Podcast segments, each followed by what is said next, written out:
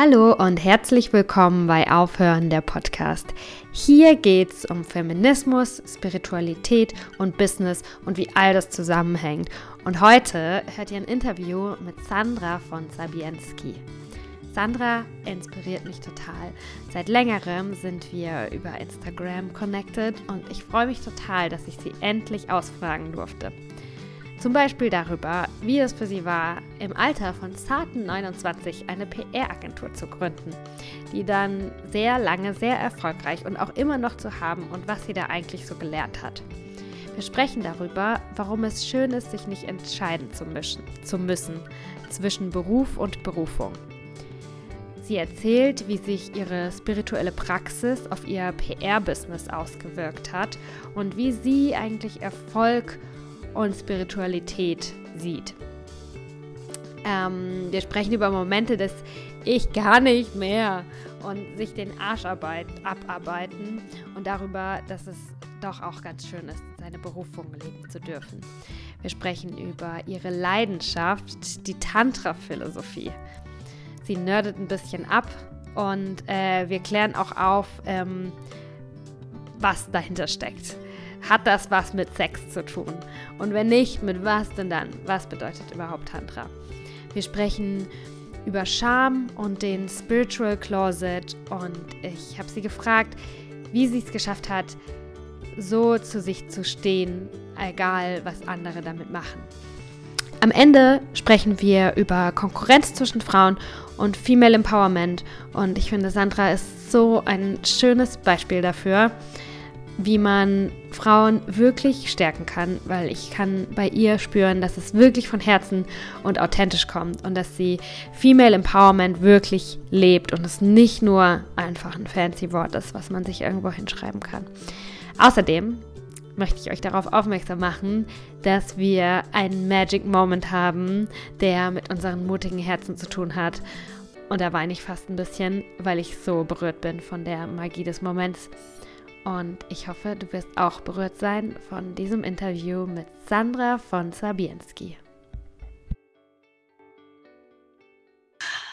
Ja, also legen wir los. Äh, liebe Sandra, herzlich willkommen bei Aufhören dem Podcast. Dankeschön. Ich freue mich mega, äh, dass, du, dass du dabei bist und dass wir es äh, geschafft haben. Ja, das ging ja ein bisschen hin und her wegen mir. Es tut mir total leid.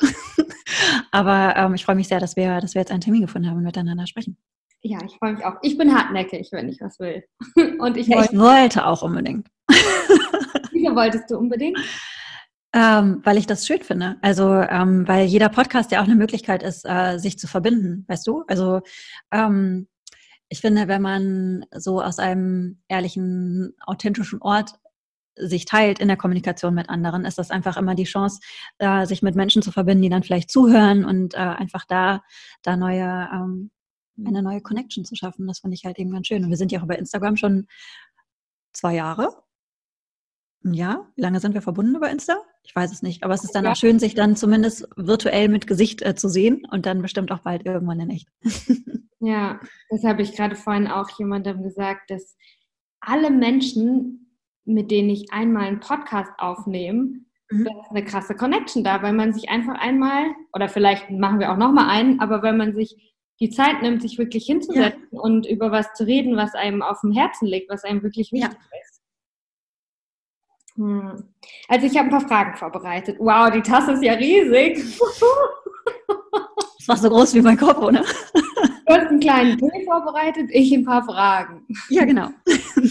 Erste Frage, die ich immer allen Leuten stelle, mhm. ist, kannst du drei Worte nennen, wie du dich fühlst, äh, wenn du arbeitest? Dazu müssten wir definieren, was Arbeit ist. Das was, was, äh, was, ähm, was ist für dich Arbeit? Hm, also für mich ist meine Arbeit was anderes als mein Job. Also ich finde, der Job ist irgendwie so was Unromantisches, was das Geld reinbringt und die Arbeit ist eher so für mich äh, meine Lebensaufgabe, Dharma, was ich hier zu tun habe. Verstehe. Gut, gut, dass wir das vorher geklärt haben, weil ich hätte nämlich gedacht, Arbeit wäre das, was das Geld bringt. Also es ist so, es ist ein bisschen die, der Unterschied zwischen Beruf und Berufung, was du meinst, oder? Mhm. Und die Frage zielt dann daher äh, darauf ab, wie ich mich fühle, wenn ich etwas mache, was sich wie Berufung anfühlt. Ähm, frei. Und ähm, witzigerweise auch irgendwie nicht denkend. Weißt du, was ich meine? Es ist dann so ein, so ähm, ein, auch Flow ist auch irgendwie so ein Bullshit-Bingo-Wort. es ist, als ob man, ja, als ob man in irgendetwas hereinfällt, was halt wirklich äh, einen so großen Teil ausmacht. Und es kommt so natürlich.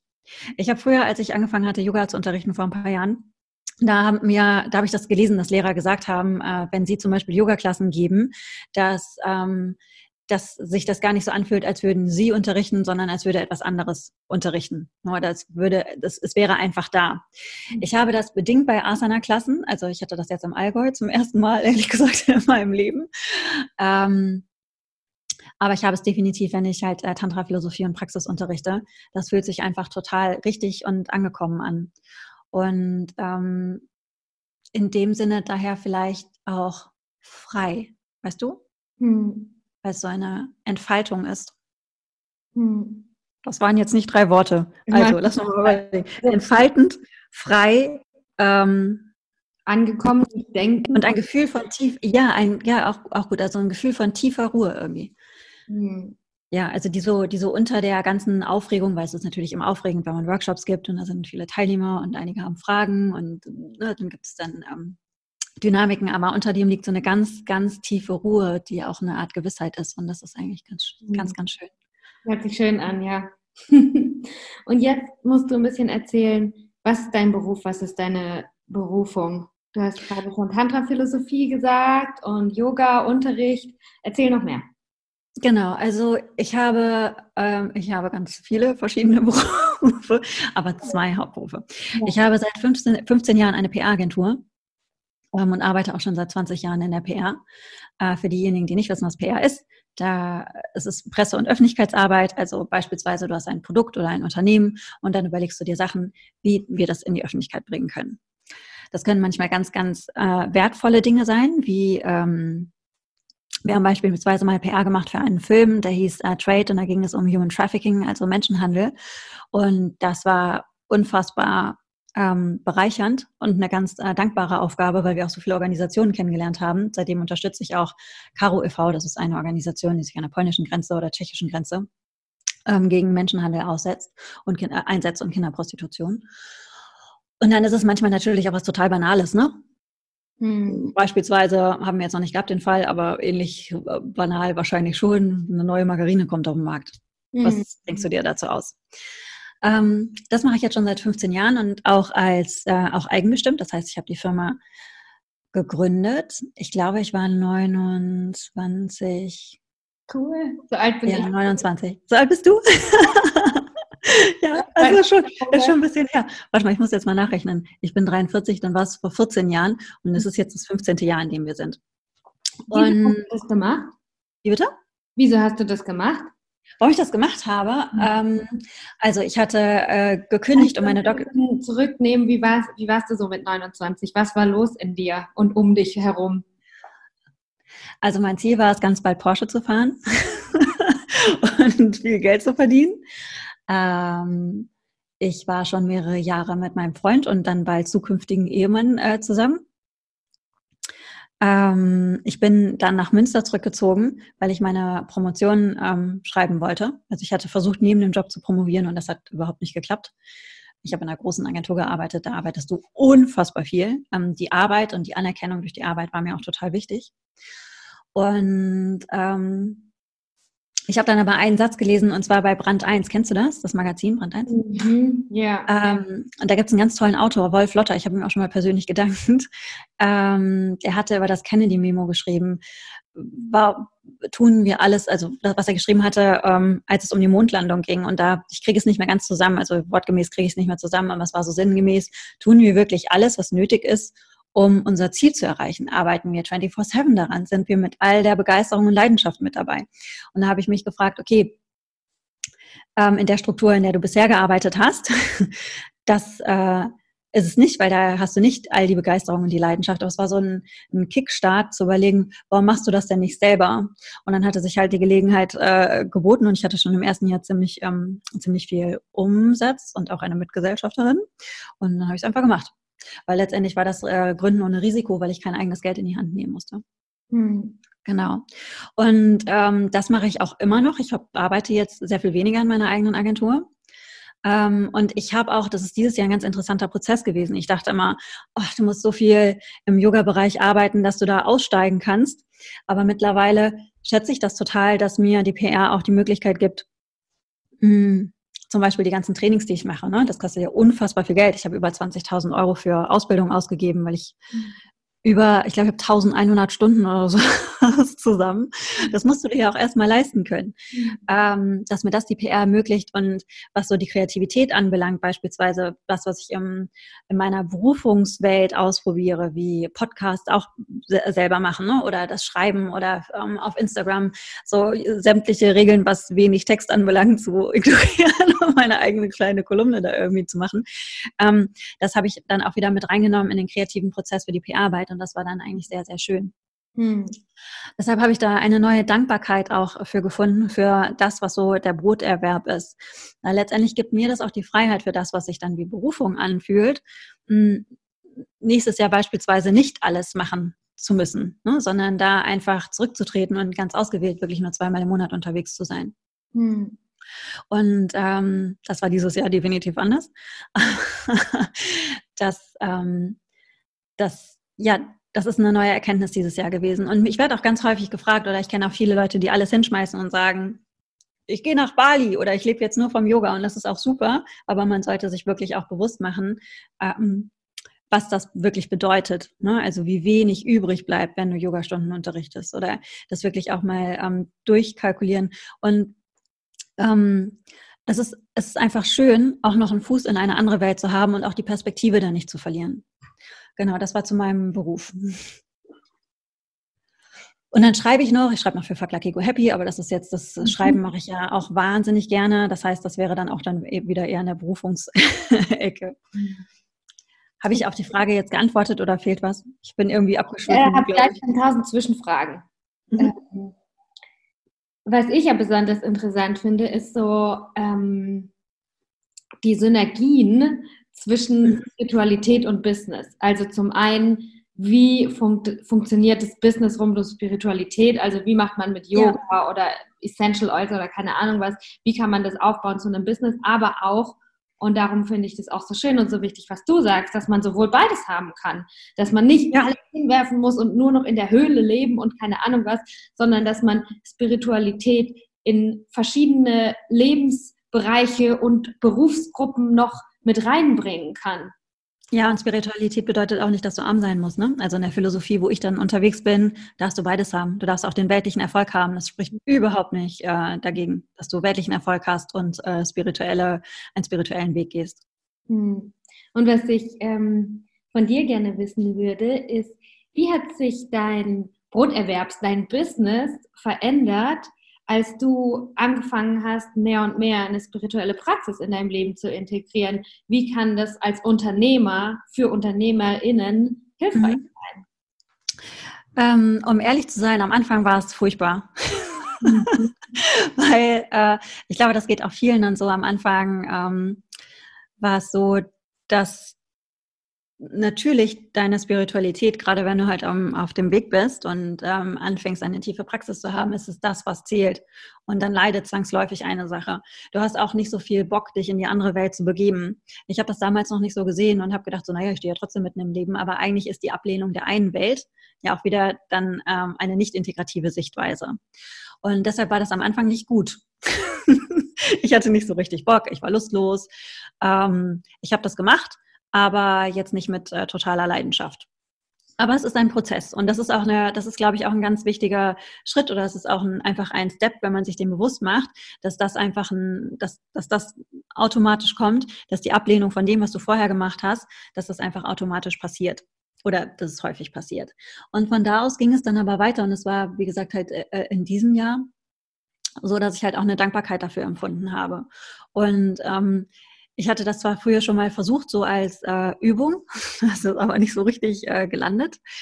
Ähm, und es ist auch so, je mehr diese du spirituelle Prinzipien, je nach, ist ja egal, je nachdem, was du halt eben praktizierst, je mehr du das verinnerlicht hast und für dich selber ähm, das nicht eine Praxis ist in dem Sinne, ich setze mich hin und praktiziere jetzt, sondern etwas ist, was du tatsächlich lebst und in, in, dein, äh, in deinen Wertekosmos und in dein Verhaltensrepertoire sozusagen integriert hast und das ganz natürlich kommt, dann fängst du auch an, im Beruf das anders zu leben. Mhm. Ähm, Alles, was du machst, spirituell, ne? Ja, genau. Ja. Und, Schreiben. Und ja, und ich glaube, der Umgang mit den äh, Mitarbeitern hat sich deutlich verbessert. Manchmal echt furchtbar.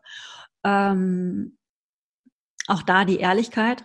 Bin ich auch schon aber auch mit auf die Schnauze gefallen. Also es ist dann auch nicht immer so, dass es immer super funktioniert. Ich habe ähm, ein Medium, ich habe einen Artikel dieses Jahr kippen lassen, weil sie eine äh, Frau, mit der wir zusammengearbeitet haben, sehr schlecht haben dastehen lassen, äh, fototechnisch. Der Artikel selber war super, aber das Foto war wirklich nicht schön. Und ähm, hatte irgendwie so den Inhalt des Artikels torpediert, fand ich. Und ähm, ich habe das relativ frei gesagt und habe eine Absicht dahinter äh, vermutet und das auch formuliert. Und äh, da war die Redaktion, mit denen ich da zusammengearbeitet hatte, angepisst. War aber jetzt auch wieder nicht so schlau formuliert, vielleicht. Also kann ich auch wieder gucken, wie, äh, wie ich das besser leben kann. Ehrlichkeit, ja aber wie sage ich es in der verbindendsten Art und Weise, ohne jemanden zu verletzen? Und ich glaube, da gibt es dann auch noch weiter Wachstumschancen. Ähm, eine Mitarbeiterin hatte auch gesagt, dass sie früher mal Angst vor mir hatte und dass sie das jetzt nicht mehr hat. Ich war früher schon echt herrisch. So eine richtige Ziege. Ich habe auch einen Praktikanten mal, also der hört das nicht wahrscheinlich, aber falls er es hört, sorry, dass ich dich habe 200 Pressemappen habe enttackern lassen, weil das war nicht ganz gerade getackert. Oh. Da musste der arme Kerl 200 fucking Pressemappen enttackern und nochmal neu tackern, damit das auch alles ganz gerade ist. Oh das war nicht schön. Ja, sowas würde mir im Traum nicht mehr einfallen. Ne? Ich bin auch sehr viel gelassener. Also ich habe so eine Grundruhe, die natürlich einerseits auch mit der Erfahrung in deinem Beruf kommt. Mhm. Aber ähm, ich bin, ja, diese, diese Grundruhe verlässt mich einfach nicht und das hat immer hat noch eine andere Qualität als ähm, nur Erfahrung. Weil vor zwölf Jahren oder vor ähm, zehn Jahren war ich ja auch schon erfahren in dem Beruf, aber diese Unerschütterlichkeit, hm, die einfach hm, ein Fundament von mir geworden ist, das ist neu. Hm. Deshalb, es lohnt sich. Auch wenn ihr nicht Yoga-Lehrerin werden wollt. Aber meditiere irgendwas. hm. Genau. ähm, was findest du leichter ähm, oder was findest du schwieriger? Äh, Spiritualität in die Businesswelt zu bringen oder ein Business aufzubauen mit etwas Spirituellem, mit einem spirituellen Produkt? Es ist beides gleich leer, gleich schwer oder äh, leicht, je nachdem, was deine innere Haltung dazu ist. Ähm, wenn du auf beides Bock hast, dann kann beides ganz leicht sein. Und ähm, wenn du äh, keinen Bock hast, also ich hatte zum Beispiel lange Zeit keinen Bock, irgendwie meine, meine alte PR-Arbeit äh, so weiterzuführen und dachte halt, dass ich das, dass ich da raus muss. Und dann wird das Ganze sehr schwer und sehr zäh. Wenn du aber ähm, jetzt fein damit bist und das jetzt nicht dein absolutes Ziel ist, aber du immer wieder dich auch an deine Prinzipien einfach erinnerst und dir selbst äh, halt überlegst, wie kann ich diesen Wert jeden Tag im kleinen Leben, ne, dass es nicht nur abstrakt ist, sondern halt eben auch wirklich konkret erfahrbar, dann kann das etwas sein, was einfach sehr viel mehr Freude bringt. Ein spirituelles Business aufzuziehen, ähm, ist genauso schwer oder leicht wie jedes andere Business aufzuziehen. Ne, also du brauchst, ähm, du musst wissen, wer du bist, was ist dein Produkt in Anführungszeichen, was macht dich einzigartig und ähm, im spirituellen wie, ähm, wie in jedem Business ist es auch so, es muss dich antreiben. Also das ist meine Überzeugung. Wenn du es machst, um Geld zu verdienen und du überlegst, hm, das ist jetzt die Nische, das macht noch nicht so das macht noch nicht so viele, das ist das, was ich machen könnte und dadurch werde ich jetzt erfolgreich, dann wird das, glaube ich, nicht ähm, passieren. Aber wenn du sehr begeistert bist über das, was du tust, dann, ähm, dann ist, macht der Weg ja auch Freude. Und dann ist es auch nicht schlimm, dass es halt eben Jahre dauert, bis du damit wirklich Geld verdienst. Und ähm, dann ist jeder, dann ist jeder Step einfach schön und auch so wahnsinnig lehrreich. Wie ist das bei dir? Wie empfindest du das? Ähm, also ich finde, du hast eine richtig smarte Antwort gegeben, dass es immer auf einen selbst drauf ankommt, was für eine innere Haltung man äh, mit sich rumträgt. Ja. Also ich glaube, dass es in beiden Bereichen eine gewisse Abneigung gibt. Also ich erlebe das hier in Berlin oder in meinem Umfeld schon ab und zu, dass ich das Gefühl habe, Menschen, die eine spirituelle Arbeit machen, haben die Angst davor, dass es weniger wertvoll ist oder weniger spirituell, wenn es dann wächst und ein großes und ein tolles, äh, funktionierendes äh, Unternehmen wird oder eine funktionierende Selbstständigkeit. Funktionieren im Sinne von, dass viele Leute davon mitbekommen, dass man damit auch richtig viel Geld verdient und keine Ahnung was. Ich, ich habe das Gefühl, da haben, ja, das passt für viele noch nicht so zusammen. Ja. Und ich finde das halt eben gar nicht so. Also finde ganz klar, äh, Geld heißt Power und ich finde es richtig gut, wenn die richtigen Sachen Power kriegen. Mhm. Darum finde ich es mega schön, wenn, wenn, was weiß ich, jemand einen neuen Online-Coaching-Programm rausbringt oder eine Meditations-App oder keine Ahnung, was finde ich super, super, super. Ähm, ja. Ja, und andersrum, also ich habe bei. Würdest du, sagen, würdest du sagen, das hat was, das überlege ich gerade, also das so als Reflexionsfrage hineingeschmissen. Denkst du, die Leute, dass es eine Wertfrage ist? Also auch Wert im Sinne von, bin ich das überhaupt wert? Es ist ja auch ein Stück weit der Glaube an ein Selbst dahinter. Ne? Bin ich das wert, dass ich das Geld verdiene? Ja, ich glaube, im Endeffekt wahrscheinlich schon. Im, Im Endeffekt steckt dann da immer irgendein limitierender Glaubenssatz äh, aus, something happened when you were very, very young. Die Eltern hatten irgendwas immer gesagt. Und ähm, ja, also ich glaube schon, dass da immer irgendwas dahinter steckt, wenn man wenn man irgendeinen Fluss und auch den Geldfluss vermauert. Mhm. Ja. Und was denkst du, woher kommt dieses Bild, dass man damit kein Geld verdienen darf, weil es, da, weil es ein Benefit für alle sein soll, oder? Oder was meinst du? Ich glaube, ich glaube, das ändert sich jetzt. Aber ich glaube, dass das früher, früher, ähm, in, ja, ja, wahrscheinlich so war, dass ja, dass es für alle da sein soll. Ja, oder ich weiß es nicht, um ehrlich zu sein, weil, also ich finde es eher schön, dass, dass sich alle Menschen das einfach leisten können. Dass man sagt, gut, ich habe hier jetzt das Produkt, das kostet so und so viel Euro, weil ich ganz genau weiß, dass äh, die Menschen sich das leisten können. Ich glaube an die. Das finde ich viel schöner, als zu denken, keiner kann sich irgendwas leisten und darum gibt es bei mir alles für umsonst. Ja, ja. Und andersrum beim Business äh, glaube ich, dass so richtig krass erfolgreiche Leute eigentlich auch immer auf eine Art eine spirituelle Praxis haben. Ob die es jetzt so nennen oder auch nicht. Aber ich glaube, um zumindest in der Selbstständigkeit muss man sein Leben irgendwie alles so für sich hin formulieren, und ich glaube, da braucht man irgendeine Art Praxis. Das glaube ich nicht. Ja. der eigenen Erfahrung. Nicht, die dann auch eine Katastrophe zu steuern? Also ist es dann Erfolg? Wenn was? Glaubst du nicht, dass die dann auf eine Katastrophe zusteuern? Hodenkrebs oder? Ähm Nö, nicht unbedingt. Mhm. Ich habe auch Menschen kennengelernt, denen ist das, denen ist das alles kacken egal. Und gerade sind, deshalb sind sie auch super erfolgreich. Und ähm, das ist auch nicht so, dass das Leben sie dann sozusagen bestraft, sondern das ist einfach so. Und ähm, deshalb würde ich da nicht mitgehen, weil ich das einfach auch anders kennengelernt habe. Hm. Das ist immer so ein, also das ist, wir haben häufig so einen Glauben, weil wir das glauben wollen dass es so eine mhm. Gerechtigkeit gibt oder dass es einen Sinn ergeben muss. Aber nach meiner Erfahrung, und äh, das deckt sich halt eben auch mit der Philosophie, es muss halt nicht alles einen Sinn ergeben. Du musst es nicht verstehen, es ist einfach so. Und deshalb können auch Leute sehr erfolgreich sein, die keine spirituelle Praxis haben und ähm, dann trotzdem mit 90 irgendwie einschlafen und dann sterben. Das passiert. Ja, also ich glaube nicht, dass ich alles verstehen muss. Ähm, ich meine, ob das jetzt vielleicht kommt dann auch das äh, Payback im nächsten Leben. Werden sie halt eine Ameise. I don't know. Wenn es ein nächstes Leben gibt, das wissen wir auch nicht. Ne? Ja. Oder ob es in der Form, das war nicht so interessant. Ich bin dieses, äh, beschäftige mich gerade sehr viel mit dem Tod. Und in dem Retreat, äh, wo ich jetzt war, und damit mit Retreat ist es kein Urlaubsretreat, sondern halt ein Retreat, wo du wirklich sechs Stunden, sieben Stunden, acht Stunden am Tag praktizierst, eine bestimmte Schweigezeit hast, ne, hast bestimmte Regeln, die du einhalten musst. Ähm, da haben wir auch ähm, über den Tod gesprochen im Satsang. Und ähm, da wurde halt äh, so von der Weltsicht unserer Tradition ähm, mitgeteilt, dass du jetzt in der Form gibt es dich nur ein einziges Mal. Du als du mit den Emotionen, mit dem, was du jetzt bist, jetzt.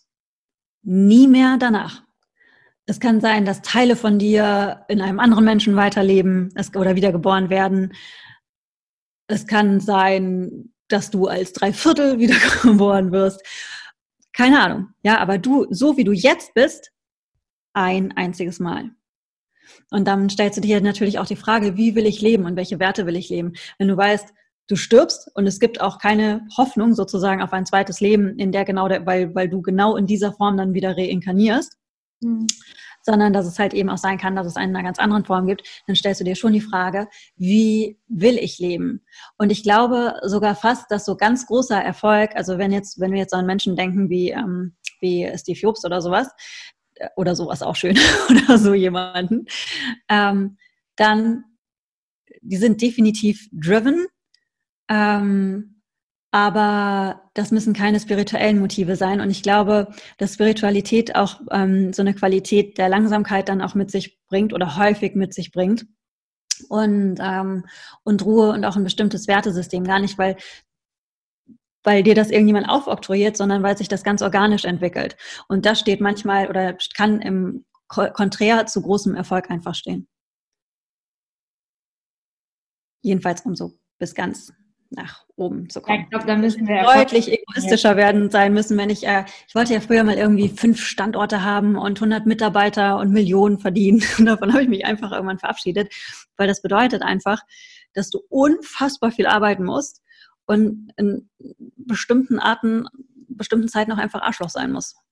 Aber also, weißt du sicher, dass das so ist? Hast du dich mal, also ist es nicht nur ein limitierenden Glaubenssatz, den du jetzt hast, dass du einfach denkst, dass das so sein muss und darum ist es für dich auch so. Weißt du sicher, dass es nicht vielleicht auch super leicht ist und man sich einfach ein bisschen entspannt zurücklegen kann, wenn man es auf die richtige Art und Weise macht und dann alles Nein. flutschen kann?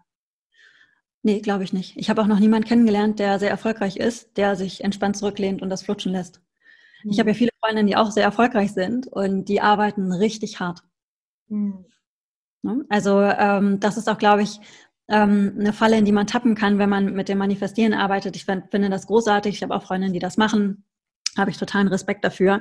Ähm, aber die machen auch, weißt du? Ich kenne niemanden, der sich einfach nur zurücklehnt und dann fängt das wie durch ein Wunder an zu laufen. Mhm. Sondern du arbeitest dir den Arsch ab dafür teilweise. Ja, dieses Jahr war so ein Durchbruchjahr auch bei mir und ich habe gearbeitet wie blöd. Ich bin ganz häufig gefragt worden, wie schaffst du das? Die Antwort ist ganz einfach, keine Freizeit. Das kann ich äh, ein Jahr lang machen und das muss man auch machen, wenn man eine Firma aufbauen will. Ich habe zwei Firmen aufgebaut, ich habe es zweimal schon gemacht, jetzt ist es das dritte Mal so, sozusagen. Ähm, da gibt es keine Option B. Hm. Jedenfalls habe ich sie noch nicht kennengelernt. Ich mag nicht ausschließen, dass es die da draußen gibt. Ich kenne sie nicht. Kennst du jemanden, der so super erfolgreich ist und, und der, wo, wo das alles so nur mit Leichtigkeit fließt? Man muss ja auch unterscheiden von dem, was man außen sieht und von dem, wie es dann tatsächlich ist, ne? Ja, und also ich glaube, auch da kommt es auf eine innere Haltung an, ne? Das war jetzt natürlich ein bisschen übertrieben ausgedrückt. Ich glaube nicht, dass dann jemand auf der Couch liegt und äh, Kakao trinkt den ganzen Tag. Ich glaube nur, dass es auch Spaß machen kann, hart zu arbeiten. Natürlich das kann auf jeden Fall. Weiß, das auf jeden Fall. Wie man das macht und wenn man da voll die Erfüllung findet, ja. dann will man ja auch gar nichts anderes machen. Also ich weiß. Ja, aber trotzdem muss man sich dann nicht schlecht fühlen, weil das ist ganz normal, dass man dann Momente hat, wo man äh, zweifelt und sagt, boah, ich kann nicht mehr und ich will nicht mehr, warum habe ich das bloß gemacht und so, ne? Ja. Und diese Momente gibt es auf jeden Fall und das ist äh, auch ganz normal. Ja, ja, ja. Also, aber ich glaube auch andersrum, hat man es dann manchmal, dass man das jetzt gerade gar nicht so als so eine krasse Arbeit empfindet, sondern man hat jetzt einfach Bock und denkt, oh, ich bin jetzt inspiriert, ich mache jetzt, ich muss nirgendwo in ein Büro gehen, um was zu arbeiten. Also ich hatte es zum Beispiel gestern Morgen, bin ich, war, es war Sonntag mhm. und bin um 8 Uhr aufgewacht und war, ich glaube, ich habe die Interviewfragen hier vorbereitet oder irgendwas habe ich gemacht. Ich bin aufgewacht, habe gedacht, oh mein Gott, es gibt was zu tun. Und habe mich im Bett noch, weißt du, so richtig ungesund, nicht erstmal so einen langsamen Morgen ohne Bildschirme, mit Meditation zuerst oder so, sondern ich bin aufgewacht und habe gedacht, oh Gott, ich muss was tun. Und äh, ja, dann saß ich da zwei Stunden und irgendwann habe ich gedacht, ja krass, jetzt hast du einfach zwei Stunden gearbeitet am Sonntag. Und manchmal flutscht es auch, finde ich. Und, und das finde ich dann auch schön, sich darüber mal zu freuen. Zu denken, ja, auf oh, jeden geil. Fall. Es ist jetzt hier gerade gar nicht anstrengend, sondern ich genieße es voll. Und das ist ja auch das Schöne, wenn man sozusagen die Berufung lebt, dass, äh, dass man sich mit den Sachen beschäftigt, die einen interessieren. Ja. Ähm, und gerade wenn man Dinge entwickelt und neu zusammenstellt, dann, dann ist das total, kann das total bereichernd sein und, ähm, und richtig, richtig viel Spaß machen. Und es wäre ja dann auch nicht Berufung, wenn es sich nicht richtig nach, wenn es sich nicht auch hauptsächlich nach Spaß anfühlen äh, würde.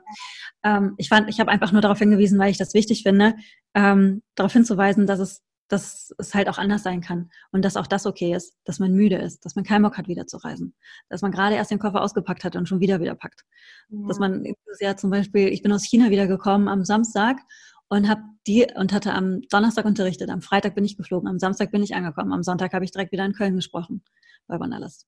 Das ist anstrengend. Und in der nächsten, Woche, in der nächsten Woche habe ich direkt wieder die Sachen gepackt und bin weitergeflogen. Und das ist, ähm, das kann sehr ermüdend sein. Hm, aber trotzdem, du machst es ja, weil du, weil dich was innen drin antreibt. Und ähm, ich habe das Gefühl, ich weiß nicht, wie das bei dir ist, aber ich habe das Gefühl, mit den Jahren ist es so ein purifying Process. Das ist äh, dein, deine Motivation, warum du das machst, wird immer weniger Worte, sondern es ist so ein Gefühl, mhm. was du hineingibst. Und hm, mit jedem Jahr kommst du näher an die Intuition, an das, was da wirklich hinaus will, mhm. an die Energie, die da raus möchte in die Welt. Und das ist auch total schön. Und ja, definitiv kann das sich auch sehr, sehr leicht anfühlen. Mhm. Definitiv.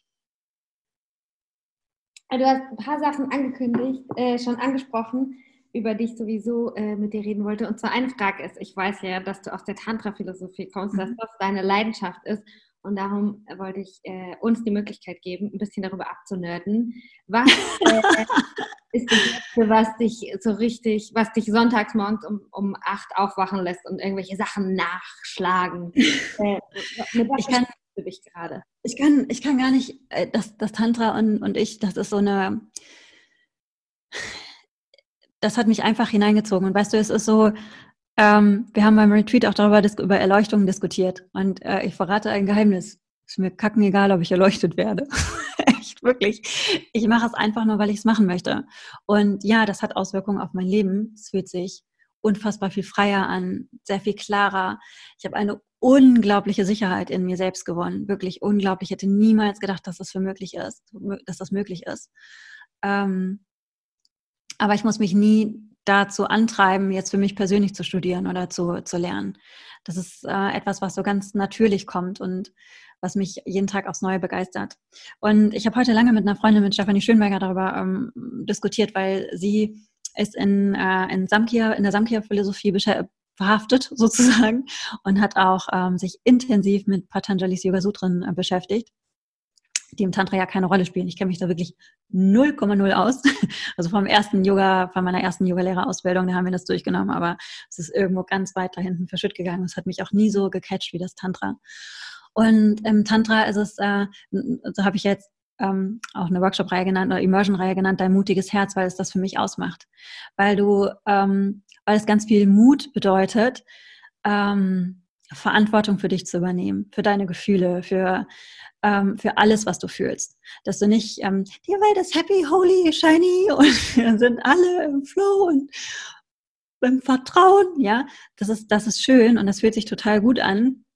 Aber ähm, Tantra ist dann sozusagen, stellt dann sozusagen die Arschlochfrage und sagt, ja, wieso musst du denn, wenn du sagst, ich, ich entscheide mich für die Liebe und nicht für die Angst, weshalb ist denn die Angst überhaupt da? Was bedeutet denn die Angst? Wieso kannst du Raum halten für die Angst? Was äh, kannst du mit, mit Angst sitzen und das einfach umarmen, mitfühlend da sein lassen? Und ähm, stellt halt alles in Frage warum du tust, was du tust. Wirklich seziert alles bis auf den, äh, bis in den Grund und dadurch lernst du einfach wahnsinnig viel über dich selbst und wie du denkst, über deine versteckten Verhaltensmuster, über dein Wertesystem und du versuchst es durch ähm, sogenannte reinere Gedankenkonstrukte zu ersetzen, weil ohne einen Kompass können wir nicht durchs Leben navigieren. Wir sind soziale Lebewesen, wir brauchen, wir können uns nicht komplett frei machen von allem. Ähm, also das Hinterfragen von sich selbst, dann die ähm, dass der Körper so stark eingebunden ist. Weißt du, dass die, deine Sinnesempfindungen ein Gateway, ein, ein Tor sind zum Göttlichen, ähm, ist was unglaublich Schönes und sehr, sehr Sinnliches im Tantra.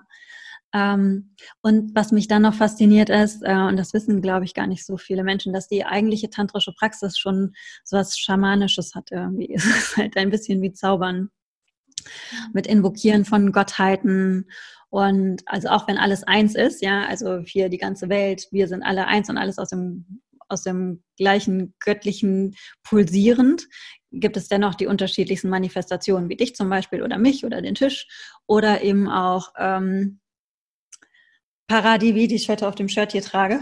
Das ist das Yantra von Paradevi. Ich weiß gar nicht, ob man das zeigen kann oder ob das geheim ist, aber eigentlich darf man es nur nicht, also es, es, ist eigentlich hauptsächlich wirksam, wenn man es aktiviert, dann sind Yantras wirksam.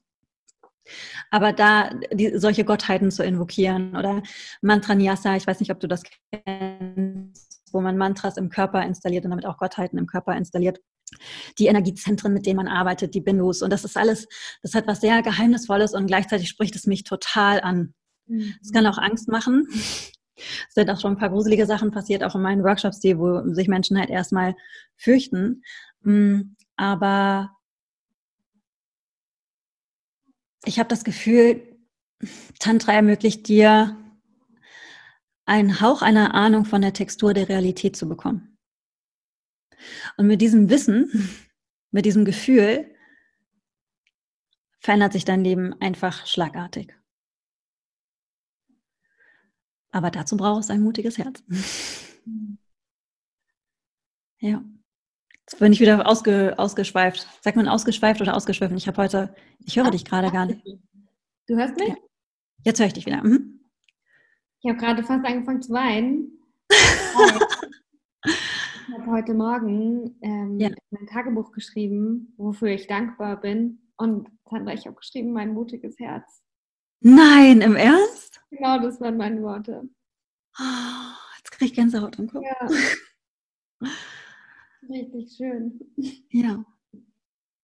Hm. Wirklich richtig schön. Ja, und das Herzchen, das dann mutig ist, das tut auch manchmal weh, aber den Schmerz nimmt man gerne im Kauf, weil es, ja. weil du keine Angst davor hast, weil alles halt da sein darf. Hm. Wie hast du für dich dein mutiges Herz definiert?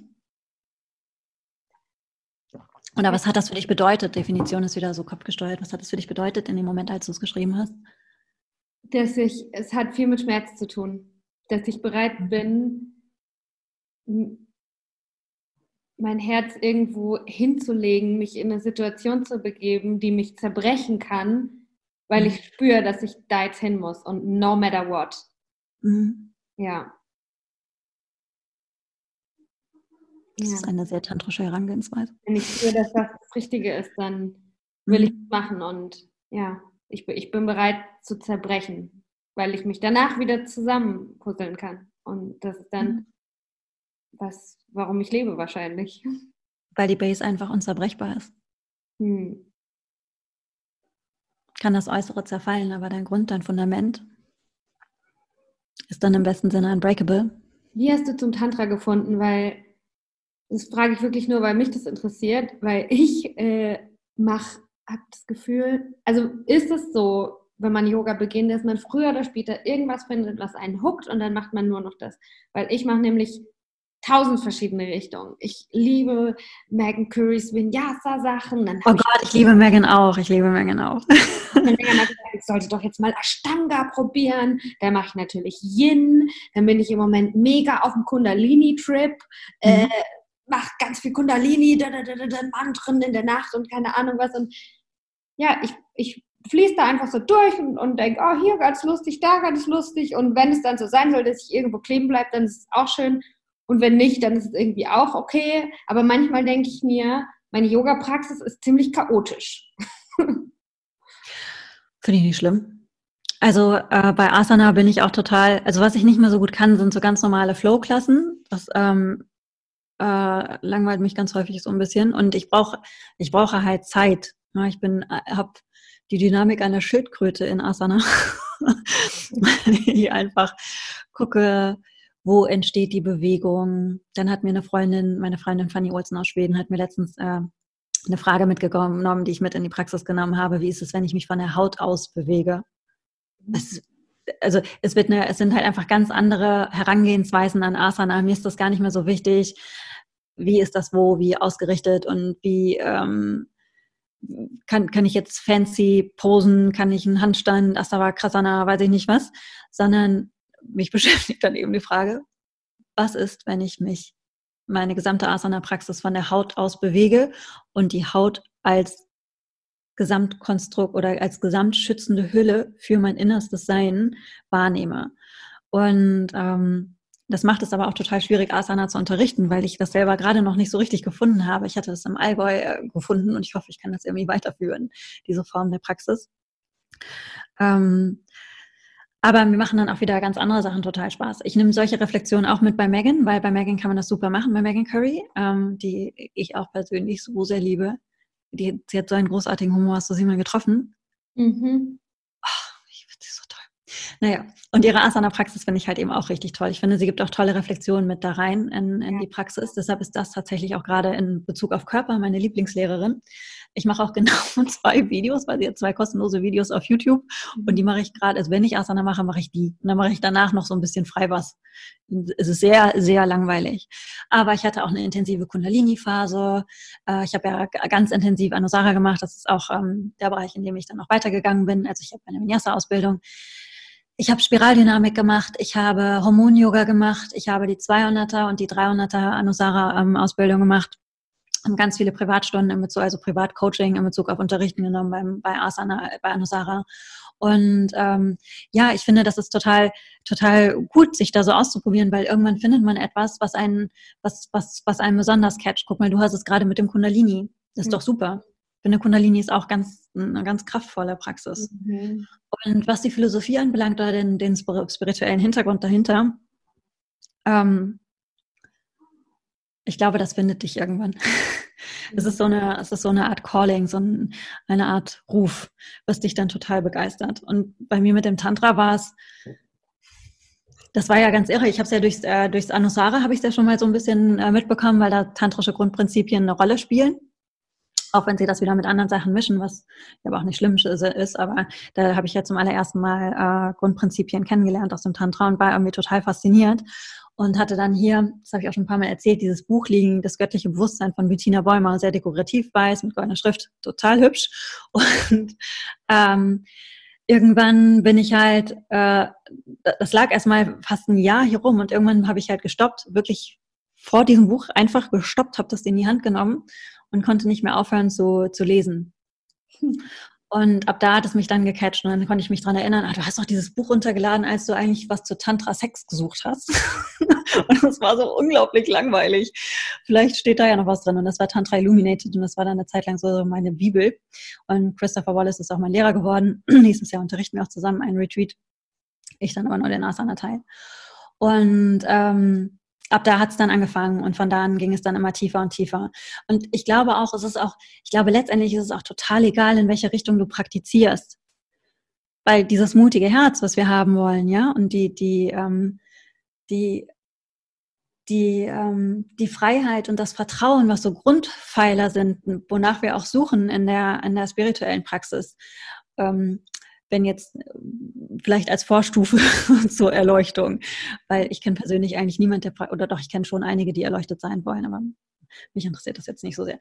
Aber wenn wir diese drei Grundpfeiler nehmen, dann ist es auch komplett egal, was du praktizierst. Ob es Kundalini ist, ob es ein Kurs in Wundern ist, ob es äh, die Samkhya-Philosophie ist. Oder ähm, eine Freundin von mir macht zum, ist zum Beispiel sehr christlich geprägt mit, ähm, kombiniert mit der Anthroposophie. Und egal was es ist, wenn es für dich wirkt, mach das. Ich glaube auch nicht, dass es dann besser oder schlechter gibt. Und solange, bis man das gefunden hat, was einen da wirklich wo man irgendwie weiß, dass man angekommen. Du musst es dir nicht in Worten erklären, sondern es ist so ein tiefes Wissen, das keine Worte bedarf. Das ist es dann. Hm. Und so probiert man halt eben aus. Ja, uns ausprobieren macht auch Spaß. ja. ja, man nimmt ja auch total viel mit. Ja, und es gibt viele Grundprinzipien, die findest du in allen. Sind, ähm, die sind dann immer gleich. Ja, das ist auch eine wichtige Erkenntnis, dass eigentlich ist jetzt alles der gleiche Bums, sage ich immer. Und es ist vollkommen ja. egal wie. Ich finde, ich bin in letzter Zeit auch oft über Wim Hof gestolpert mit seiner Kältetherapie und dem Atmen und so. Das habe ich noch nicht gehört. Erzähl mal. Äh, Wim Hof ist der Iceman, der äh, läuft äh, quasi nackig auf irgendwelche Berge und ist im Eis und äh, es gibt ganz viele, äh, sein ganzer Körper wurde irgendwie untersucht, wie er das denn macht. Und ähm, es gibt also drei Grundpfeiler in seiner Methode, die er entwickelt hat. Und das eine ist halt ähm, äh, Pranayama, also Atemübungen, aber ziemlich plump irgendwie. Also ganz gut für Männer. Ich kenne richtig viele Männer, die es geil finden. Du atmest einfach viel und dann atmest du gar nicht. Für eine Minute Atem anhalten. Push-up, mit Atem anhalten, dann Kältetherapie. Äh, dann legt man sich in eine Eisbadewanne. Habe ich gestern Morgen gemacht. Es ist sehr unangenehm, hat gerade bei mir geklingelt an der Haustür. Möchtest du aufmachen? Darf Oder? ich kurz? Ja, klar.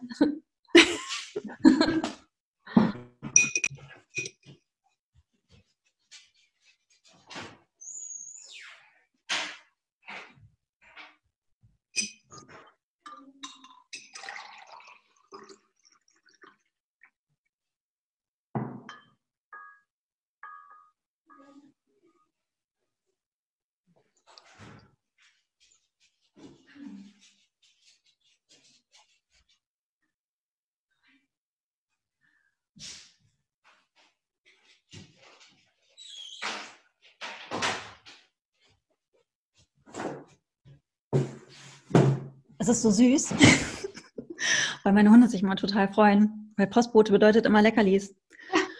Dann sind sie so, oh mein Gott, es hat geklingelt, es könnte der Postbote sein. ja, also, also, was ich sagen wollte, ist, dass... Ähm, atmen und anhalten und das, das war's. Dadurch rennt er in, in, in das Eis, das ist aber. Mhm. Also es hat viel damit zu tun, den Körper äh, basisch in den basischen Bereich zu bringen durch die Atmung. Und ähm, das Eisbad ist total entzündungshemmend und so auf physiologischer Ebene ganz gut, aber auch äh, emotional ist es einfach was Krasses, weil man halt was richtig Krasses macht. Und da mhm. geht es auch um Schmerz. Schmerz auszuhalten, sich selbst in eine Extremsituation zu bringen. Und danach hat man so ein Selbstbewusstsein. Also ich, wenn ich ein Eisbad nehme, dann denke ich den ganzen Tag über, bei jeder großen oder kleinen Schwierigkeit habe ich immer so im Hinterkopf, na und? Ich war gerade im Eisbad. und ich habe in letzter Zeit das viel beobachtet, dass das ein anderer Zugang ist, um eben in seine, in diese Schichten in sich selber hinzukommen. Und da mhm. sage ich immer zu allen, dass ich das mega gut finde, dass es verschiedene Zugänge gibt und whatever ja, for you. Wenn du dich halt in ein Eisbad legen musst oder wenn du in eine Schweigemeditation gehst oder keine Ahnung was. Hauptsache irgendwie anfangen. Ja, hm. definitiv. Äh, ich habe eine Frage. Du heißt Sandra von Zabienski. Ja, genau. Bist du eine Prinzessin? Selbstverständlich. Nein, ich bin keine Prinzessin. Ähm, leider. ähm, das, äh, es kommt aus Ostpreußen, also jetzt Polen. Und wir waren früher adelig und haben, es ist aber leider nur der Wappen übrig geblieben, weil ich stamme aus der Linie ab, die ihr Glück hier im Ruhrgebiet versucht haben. und äh, dort kläglich gescheitert sind und als Bergarbeiter sozusagen gearbeitet haben. Und es ist nur der Wappen übrig geblieben. Aber meine, also die Vorfahren haben früher äh, Pferde gezüchtet und ich glaube, es gibt auch immer noch ein Gestüt von Sabienski. Ich habe das mal gegoogelt, ich habe meinen Nachnamen selber gegoogelt und ich habe das Gestüt auch gefunden. Und in dem Wappen sind auch so ein Ritterhelm und ein Hufeisen drin. Ja, aber das, äh, das war es. Mehr ist leider nicht geblieben. Oder was heißt leider? Vielleicht auch Gott sei Dank. Ich habe keine Ahnung. aber hey, daher kommt. Dass du ein Wappen ja, aber so im 16. Jahrhundert sind sie geadelt worden. Ja. ja. Und wir haben den Zaren beliefert mit den Pferden. Die Kavallerie. Ja. Bin früher auch geritten. Haben eine Verbindung gehabt so, zu Pferden. Mhm. Aber ich war Ponys geritten, da ist mir nicht so tief gefallen. cool. So mag ich auch, glaube ich, beim, bei Asana lieber Armbalancen als äh, Umkehrhaltung. Bei Umkehrhaltung fällst du sofort um und Armbalancen fällst du nicht so tief. Ähm, ja, und daher kommt der Name her. Cool, ich muss es, ich muss es wissen und ich finde es auch, ja, wenn du sagst, dass im Tantra auch ein, das ein bisschen äh, Schamanismus mit drin ist, ist es ja auch mega spannend für dich, bestimmt deine, deine Wurzeln ein bisschen anzuschauen, ne? Habe ich noch gar nicht so drüber nachgedacht. Also schamanistisch in dem Sinne, weil, äh, weil du Wesenheiten herbeirufst. Mhm. Auch, ne? Ähm, wobei die Wesenheiten ja auch immer Teil von dir sind. Ähm, aber ja, das mit den Ahnen habe ich noch gar nicht so nachgedacht. Stimmt, könnte ich mir, könnte ich mir mal angucken. Ich wollte auch immer gerne nochmal zu dem Ort hinfahren, wo das Gestüt früher stand. Oder vielleicht steht sie auch immer noch da. Ich würde gerne jetzt das Wappen sehen. Ich hab's, ich hab's, glaube ich, noch auf dem T-Shirt, weil ich hatte mal, kennst du die Zeitschrift Maxi? Ich weiß gar nicht, ob es die noch gibt. Ja. Und die hatten mich mal interviewt und da hatten sie mehrere Adelige interviewt. Mhm. Und ich war sozusagen der verarmte Ruhrgebietsspross. und dazu habe ich mir so ein T-Shirt gemacht, äh, wo mein Wappen halt eben drauf war. Und das müsste ich hier irgendwo noch haben, das kann ich dir nachher nochmal zeigen. Ja. Aber nicht in Farbe, es ist nur in Schwarz-Weiß drauf gedruckt. Mhm. Das ist auch winzig klein. Ich, es ist mir schleierhaft, wie ich da reingepasst habe. Also jetzt würde, glaube ich, gerade ein, ein Oberarm da so rein wie immer. Damals war das so. Das ist auch jetzt echt lange her, 17 Jahre oder so. Ähm, ich habe noch eine Frage, die geht so in die Richtung, vielleicht bist du da auch schon lang drüber raus und kannst mir jetzt einen richtig guten Ratschlag geben, aber so in die Richtung Spiritual Closet. Also irgendwie Scham empfinden, äh, wenn man sich als spiritueller Mensch outet vor diesen ganzen normalen, äh, nicht erleuchteten Leuten. Ähm, wie schaffst du das jetzt beim, beim Klassentreffen oder beim Bäcker in Backnang oder irgendwo, wo du halt in einer, ja, in einem, in einem Umfeld bist mit nicht nur spirituellen Menschen oder die sich alle irgendwie mit Yoga auskennen. Und wenn du dann erzählst, dass deine Leidenschaft die Tantra-Philosophie ist, wie gehst du damit um, dass dann vielleicht alle denken, äh, du machst irgendwas Perverses, Sexartiges in der Kirche oder keine Ahnung. Friedhöfen. ähm. Ich muss wirklich darüber nachdenken, weil das War ist mir irgendwie klar geworden. Komisch für dich oder hattest du das nie? Das, das Auf jeden Fall. Ich würde jetzt auch nicht im Business-Meeting hingehen und sagen, so und übrigens, äh, wobei einige Kunden wissen das schon, aber da so raushauen, dass, äh, dass ich Tantra praktiziere, weil das halt einfach nur häufig mit Neo-Tantra, mit, den, ähm, mit der sexuellen Neuinterpretation bestimmter Prinzipien ähm, einfach in Verbindung gebracht wird. Ich habe mich damit jetzt aber ein bisschen näher beschäftigt. Ich finde das auch, finde das ist eine sehr, sehr schöne Praxis, Neo-Tantra, aber andere Geschichte. Ähm, ich formuliere die Richtung nicht so ganz, ich, aber ich formuliere schon auch Prinzipien, die ich äh, leben möchte. Und das ist ja sozusagen nur dein Wertekanon. Und da sagen die wenigsten was dagegen, aber mir ist es auch ehrlich gesagt ein bisschen egal geworden einfach. Also die Scham ist tatsächlich so von Jahr zu Jahr verloren gegangen. Mhm. Ähm, gucken wir mal, was dahinter steht. Warum schämen wir uns denn dann? Wir schämen uns, weil wir, ähm, weil wir denken, wir sind da nicht angenommen.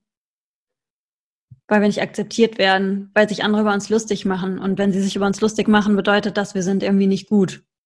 Und die finden uns nicht gut. Und man möchte ja erstmal gut gefunden werden.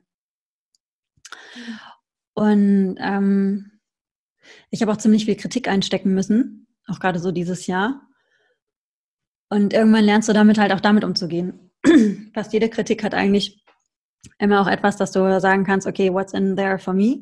Was ist da, was ist für mich da drin? Also meist, du kannst eigentlich immer auch daraus lernen, was mitnehmen. Ähm, aber gleichzeitig darf es dich halt nicht total umhauen. Ne? Und mhm.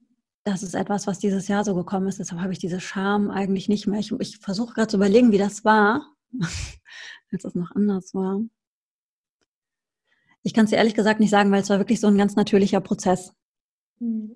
Ich habe am Anfang aber auch immer von kaschmirischem Shivaismus gesprochen. Das sagen ganz viele kaschmirischer Shivaismus anstatt Tantra. Ähm, und kaschmirischer Shivaismus ist die wissenschaftliche Bezeichnung für ähm, vornehmlich eine Schule, das ist die Trika Lineage, also die Trika Linie im Tantra, weil es gibt neun Hauptschulen und die Trika ist eine davon. Und deshalb habe ich dann hauptsächlich immer gesagt, kaschmirischer Shivaismus. ähm, weil ich nicht in eine Ecke gesteckt werden wollte mit dem Neotantra. Ja. Aber auch das ist mir mittlerweile egal. Das Einzige ist nur, dass äh, ich irgendwie sicherstellen muss, dass die Leute wissen, wenn sie zum Workshop bei mir kommen, dass es halt eben nicht das, ähm, das Sexding ist, sondern halt das andere, die Basis sozusagen von dem Sexding. Und ähm, ansonsten ist mir das auch einfach egal geworden. Mhm. Hast du das noch, dass du dich, dass du, dass du da so, so eine Hemmschwelle hast, dass du da gehemmt bist? Also ich merke, dass ich das nicht nur äh, mit Spiritualität habe, sondern allgemein mit allem, was ich mache. Also mhm. jetzt heute kommt eine Podcast-Folge raus, die heißt, was machst du eigentlich? Weil oft, ja. wenn mich nur jemand fragt, was machst du eigentlich, fühle ich mich. Oh. Und ja, ich habe das ganz arg, dass ich so diese Angst habe, was glaube ich so eine Urangst ist, weil das ja früher dann war, scheiße, ich sterbe, ich werde in der Gruppe nicht anerkannt ich bin ausgestoßen, jetzt sterbe ich. Und das kann ich voll spüren. Und ähm, ich frage da immer wieder Leute, wie die damit umgehen. Und ich glaube, das ist ein guter Ansatz. Und ich bin auch so ein bisschen mit dem Kopf durch die Wand, dass ich manchmal mich so beweisen will überall und ich will jetzt nicht das anders sagen, sondern die müssen mit mir klarkommen und da, da, da. Äh, und ich glaube, da lerne ich immer irgendwie so sanfter zu werden und nicht zu lügen, sage ich jetzt mal, schon, schon zu mir zu stehen, aber wie ich das vielleicht jetzt gerade formuliere, immer so ein bisschen anpasse, je nachdem, wer fragt. Ja. Und dass ich auch damit irgendwie zufrieden bin, wenn ich jemand jetzt nicht von mir überzeugen kann und dass ich auch irgendwie verinnerlich dass meistens sich die Leute sowieso nicht für mich interessieren. Und wenn, dann ist es ja ein ganz, ganz tolles Privileg. Aber meistens fragen die Leute ja auch, um für sich selbst ein Weltbild zu bestätigen oder so. Ja. Und darum kann ich ja sagen, was ich will. Äh, es wird an denen ihrer Meinung meistens nichts ändern. und ja, also ich finde da noch meinen Weg und es ist auf jeden Fall noch eine Herausforderung für mich. Und ist diese Angst, ist das äh, ist das die Angst davor, nicht anerkannt zu werden in dem, was du tust? Ja. Hm. Ja. Und wenn ich ehrlich bin, so dieses Worst-Case-Szenario hatte ich eigentlich auch noch nie. Es war noch nie, dass ich was gesagt habe und dass jemand wirklich mir in mein Gesicht gesagt hat, äh, was du machst ist scheiße, du bist eine Loserin, äh, dein Leben ist kacke und du bist doof. Ich habe das schon gehabt.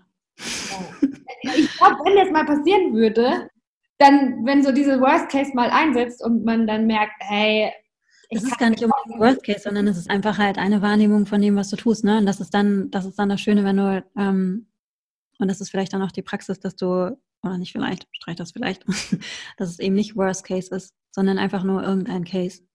Mhm. Das ist genauso da wie die Leute, die dich super finden. Und ähm, Gerade wenn du etwas tust, woran du sehr glaubst, wirst du irgendjemand damit immer auf die Füße treten und derjenige oder diejenige wird dich doof finden. Ja. Und das auszuhalten, weil du dein mutiges Herz hast und ich kann mir mhm. vorstellen, dass damit das damit auch zu tun hat. Mhm. ähm, was du heute Morgen geschrieben hast, das auszuhalten und einfach zu wissen, dass da ähm, oder dass es eine Facette ist, zu wissen, du gehst damit raus und es ist ganz unsicher mit dem, was die anderen Menschen damit machen. Und die können ganz unterschiedlich darauf reagieren und sie können diesem mutigen Herzen auch, auch wehtun, aber es wird nichts an seinem Mut verlieren. Hm. Ja. Jetzt ist es schon 13 Uhr, aber ich habe eine Frage. Ja. Mhm. Und ich würde, da, es geht um das Thema Female Empowerment, weil ich finde, so sind auch wir zusammengekommen. Ja. Und ich glaube, dir wurde die Frage schon mal gestellt in einem anderen Interview, mhm. aber die hat auf jeden Fall, finde ich, noch mehr Raum verdient, weil ich finde, du bist wirklich ein richtig, richtig gutes Beispiel dafür bei Instagram oder ich kann richtig spüren, dass du wirklich authentisch andere Frauen richtig krass abfeierst und supportest. Ja, das ist ganz wichtig. Ja. Und ähm, dazu wollte ich ein bisschen fragen, woher kommt das? Wieso machst du das? Und äh, ja, wie machst du das? Aber nicht nur jetzt, naja, ich poste über jemand anderen, sondern ja eher von deinem Herzen, wo kommt es her? Und war das immer so? Ähm, nein, das war nicht immer so. ich fühle das auch richtig. Also das ist, äh, das ist etwas, was mir ganz wichtig ist. Und es hat mit einem Entschluss zu tun äh, gehabt, nämlich, dass ich äh, einfach keinen Bock auf Konkurrenz habe. Ich glaube da jetzt, ich habe einfach für mich beschlossen, ich glaube nicht mehr daran. ich glaube, wenn dich etwas begeistert und du das mit deiner Begeisterung machst, dann wird das immer in irgendeiner Art erfolgreich sein. Wie auch immer du Erfolg definierst. Für mich war es eine Zeit lang ähm, so, dass Erfolg bedeutet, Fame zu sein, ja, bei Yoga Easy zu sein, weiß ich nicht, was äh, auf Festivals zu unterrichten. Jetzt ist das alles gekommen, aber es ist mir tatsächlich gar nicht mehr so wichtig. Wenn ich nur mit, weiß ich, 10, 20 Leuten in, hinter Tupfingen sitze, aber es ist der geilste Workshop, weil wir ganz tief arbeiten, macht mich das viel glücklich als Berühmtheit. Und ähm, ich finde, bei Frauen fällt es mir nochmal besonders leicht, weil ich das schön finde, sich zu unterstützen. Und ich habe lange keine richtige Freundin gehabt in meinem Leben. Und ähm, es war so geprägt von Konkurrenz oder auch Konkurrenz in Freundschaften. Und sich davon einfach komplett frei zu machen, so dass es mir wirklich, ganz ehrlich, am Arsch vorbeigeht, ähm, das macht es dann ganz automatisch äh, zu, du kommst dann ganz automatisch dahin, dass du andere einfach dafür feiern willst, was sie tun. Ähm, weil du einfach wirklich von tiefstem Herzen das geil findest, was sie machen. Und ich habe ganz viele Freundinnen, wo ich es Wahnsinn finde, was sie halt eben tun. Und deshalb werde ich es nicht müde, sie zu posten oder halt eben zu sagen, hier, schaut mal, was sie wieder Tolles auf die Beine gestellt hat. Und ähm, finde das auch sehr schön, dass ich mit Frauen umgeben bin, die das äh, auch so machen. Aber ich poste ja auch Leute, die ich jetzt kaum privat kenne, weil ich einfach gut finde, was sie halt eben tun. Und ich glaube, dass wir alle davon profitieren, wenn wir ein bisschen mutiger und freier werden. Und gerade bei Frauen gibt es halt eben aufgrund der jahrelangen, Jahrtausende alten Unterdrückungsgeschichte einfach noch ein paar mehr Themen. Ich poste aber auch Männer. Ne? Also ich habe ja auch schon Sebastian, mein Freund Sebastian, äh, gepostet, ein wirklich sehr guter Freund mit, von mir. Der Nature Coach, ne? Der Nature Coach, richtig. Ich kenne ihn, ja, durch ich finde, das darf auch geschlechterübergreifend sein, aber irgendwie hat es sich einfach dazu so entwickelt, dass ich eine besondere äh, Beziehung zu, zu Frauen habe, in dem Sinne, dass ich einfach eine tiefe Verbundenheit spüre. Und wenn ich äh, sage, Sisterhood ist so ein, ein Wert für mich, dann möchte ich den auch tatsächlich leben und nicht einfach nur ein fancy Word in meiner Instagram-Bio haben. Mhm. Und deshalb tue ich das. Ja. Aber nein, das war nicht immer so.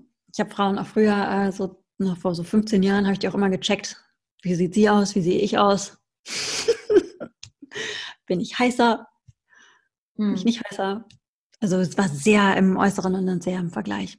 Umso schöner ist das einfach, dass ich, äh, dass es heute halt so anders ist, ne? Hm. Ja, ja, voll. Ja. Zum Abschluss würde ich dich gerne noch äh, bitten, mhm. äh, einen Erfolg mit uns zu feiern. Was ist dir richtig gut gelungen in letzter Zeit? Äh, worauf bist du stolz? Dass ich Freiheit gefunden habe. Und das in mir selbst. Darauf bin ich wahnsinnig stolz und das macht mich unfassbar glücklich. Das war kein leichter Weg dahin. und es hat echt wehgetan, auch teilweise. Aber so eine Basis zu haben und keine Angst mehr zu haben, ist wirklich total schön. Es ist sogar so, wenn ich morgen sterben würde, ich hätte keinen Bock zu sterben, ne, um das klarzustellen, aber wenn ich morgen sterben würde, kann ich sagen, ich habe genau alles exakt richtig gemacht und ich bereue nichts. Es gibt nicht ein Mühe, was ich hätte anders machen wollen. Und dahin zu kommen und das auch weiter zu leben, macht mich, solange wie ich das leben darf, macht mich sehr, sehr glücklich und stolz und dankbar. Ich tanze eine Runde dazu. Cool. Gute Antwort. Richtig krasse Antwort. Ich habe das schon ja. gefragt, aber das war wirklich eine krasse Antwort. Das ist das, was ähm, am präsentesten einfach ist und was ich halt viel reflektiert habe, auch dieses Jahr, ne? was, ähm, weil es so ein herausforderndes Jahr war in vielen, vielen Situationen. Mhm. Und ich habe das heute geschrieben für einen Artikel. Ich habe es auch letztens irgendwie, glaube ich, auf Instagram geschrieben, aber es ist ein Gefühl, dass ich mich selbst in mein Herz hineingebettet habe und dort ganz warm und in Sicherheit ruhe. Und mit der Historie, von der ich komme, hätte ich das nicht für möglich gehalten, dass ich an diesem Punkt einmal da dran bin. Und das ist sehr schön. Ja, das hört sich wirklich sehr schön an.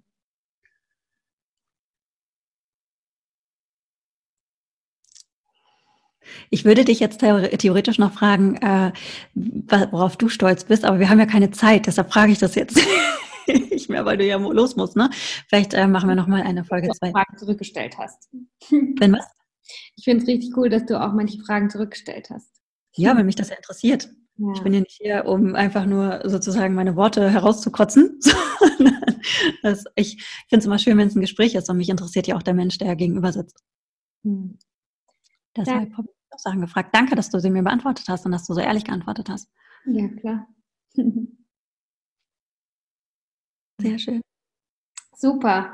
Ähm, also wir können jetzt noch ein bisschen Werbung machen. äh, die lautet, alles steht in den Show Notes ähm, für deine Workshops und was auch immer du teilen möchtest.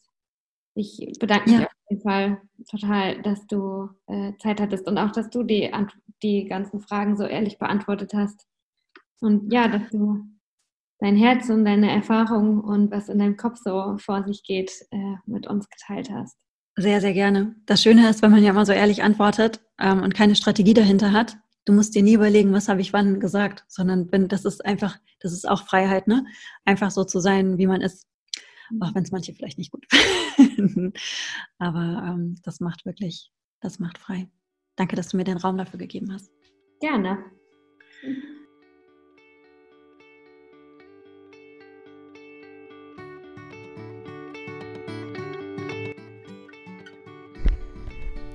Vielen Dank fürs Zuhören.